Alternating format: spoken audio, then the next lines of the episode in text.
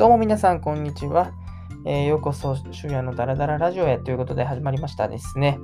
えー、今日はですね、3月30日火曜日ですね。僕は昨日、えっと、有給だったので、えっと、今日ですね、まあ朝に週始めということで、いやー、辛かったですね。もうほんとダラダラしちゃって、うん、なんか、あのー、基本的に今日の会社で何がしたかって言われたら、ほとんど何もしてないで終わってしまったような感じなんですけど、あの、いかがお過ごしでしょうか。あの、今日も暖かくてね、うん。ちょっと僕が住んでる地域では桜も少しずつね、散ってきてですね、もうなんか、寂しいような感じもしてるんですけど、多分もう満開は過ぎたのかなと思う、うん、と思ってるんですけど、はい。ね、ということで、今日はですね、あの あの、初めてですね、仕事でこのラジオ配信が役立ったっていう話をしようかなと思います。はい。で、あのね、僕がですね、あの、僕がですね、というか今日ね、何があったかっていうと、あの、今日ですね、なんか、傾聴力を鍛えるみたいな研修があったわけですよ。うん。まあ、傾聴力っていうのは、なんか誰かの話を、えっと、なんていうんですかね、あの、しなんていうの、聞き上手になる、なり方みたいな感じですかね。うん。あの心で聞くだけじゃなくて、もちろん心で聞くところもその大丈夫なんですけど、その聞く姿勢みたいな、その相づちの打ち方とか、なんかオウム返しするとか、えー、まあ、そういう研修があったわけですね。で、その研修が今日午後ね、半日あったんですよ。うん、手厚いですよね。で、その研修メンバーがですね、あの、中途採用の方とか、2年目、3年目の方で、僕ともう1人だけだったのかな ?5 人中僕、あの、2人だけが新卒で、まあ、あとはもうみんな結構格上の人というか、もう年上の方だったんですよ。で、まあ、一緒に今グループワークで研修して進めていく感じなんですけどですね、あの、基本的、あの、途中でですね、なんか1人3分間お題は何でもいいので話をしてくださいみたいな、そういうあの研修があったんですよ。で、あ研修っていうか、まあ、なんていうのかな、トレーニングみたいな。本当はその傾聴力だから聞く側の方が鍛える聞く側の方のトレーニングなんですけど、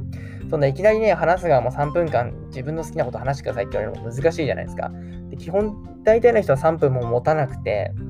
あの、話せてなかったんですけど、僕一人だけ無限に話せたんですよね。で毎日10分間話してる僕ね、みんなの、みんなに皆さんに向かってこうやって10分話してるんで、で、あの、全然余裕なんですよ、3分なんて。で、なんかみんななんかな、その、最近あった嬉しかったこととか話してたんですけど、まあ、まあ、いっかと思って僕も最近あった嬉しかった、嬉しかったっていうかね、嬉しかったか、嬉しかったことについて話しかった、話したんですけど、あの、僕はですね、あの、嬉しかったっていうのかな、あの、昨日か、ちょちょうど昨日3連休の最終日に、あの、君の水蔵を食べたいっていう、あのね、花部みなみちゃんと、えー、北村匠海くんだったかなが主演でやってる、えー、映画があるじゃないですか。まあ、本、まあ、もともと本だったのかな。で、その映画を見たんで、その、その映画の魅力について語ったんですよ。そしたら3分間収まりきらなくてですね。あの、しかもなんか、あの、割となんか受けたんですよ。僕のこのなんか適当な感じがね。そう。で、それがですね、あの、傾聴力って、あの、なんていうのかな、話す、話す、話話す側にとって話しやすい環境を作るみたいなトレーニングなのに、一方的に話しまくっちゃって、傾聴力必要ないよね、みたいな風になっちゃって、まあ、ある意味なんか、褒められたというか、まあ、評価されたんですけど、そう、っていう話がありました。ということで、やっぱりね、あの、こういうところでですね、あの、まさかのね、そういう、生きてくるんだってっていうことをね、今日ちょっと身をもって体感しました。それ以外にもね、グループワークのね、あの話とかも、あのー、なんていうのかな、全然苦じゃないし、そう。だからすごくね、活躍というか、結構年上の人とかでも、全然あのー、雑談とかそういうのにはもう、なんていうのかな、傾聴力も含め、すごくあのいい評価もらえたんですよね。その自分、運営側からもね。だからすごく良かったなって話でしたね。で、ななんで良かったのかなあ、なんで良かったのかなっていうか、あの、その、一方でですね 技術的な話、まあ、エンジニア全員 5, 5, 人ともエンジニアだったんで、もう技術的な話、討論みたいなところではもう圧倒されてしまったんですけど、そう 悲しいですよね。エンジニアだったのに、エンジニアなのにそこでは勝てないっていう。そうそうそうそう。で、まあ、なんでこういけるかって言ったら、やっぱり日頃からこうやって一方的に話、一方的っていうか、まあそうですね、あの話すっていうことをしているからなのかなと思います。ただ、その論理的な思考ができ、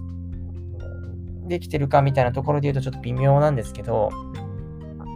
まあ、とりあえず何かその、相手の、なんていうのかな、雰囲気とかを察して、まあ、話す、間を入れて話すとか、そういうところはもしかしたら、あの、少しずつ、あの 成長きてしてきてるのかなと思いました。ちょうどね、あの、ちょうど1年前入ってきた、入ったばっかりも研修付けで、そういうなんか傾聴力鍛えるみたいな話し方の、ね、勉強みたいなのもしたんですけど、その時に比べて圧倒的に話せるようになってたので、やっぱり毎日、今日か37回目かな。37回目かな。うん。もう毎日話してるので、それがなんか生きてきたのかなって思思ったので、今日ちょっとそれについて話させていただきました。で、まあ、他にもね、いろいろ要因はあると思うんですよね。やっぱオンライン、あの、その研修もオンラインだったんですよね。チーム、マイクロソフトの Teams だったかな。それ使ってるんですけど、うちの会社は。それを、そうそう、そういうのを使ってるまそういうのっていうかまあね、これもある意味オンラインなんで、まあ、そういうパソコンに向かってただただ喋り、話さなきゃいけないわけじゃないですか。まあ、そういうところがなんかだから同じ環境下で、えー、うまくいったのかなと思いました。だからまあ、そうですね、あのー ただただね、こうやって配信してるのも、あのー、何度ね、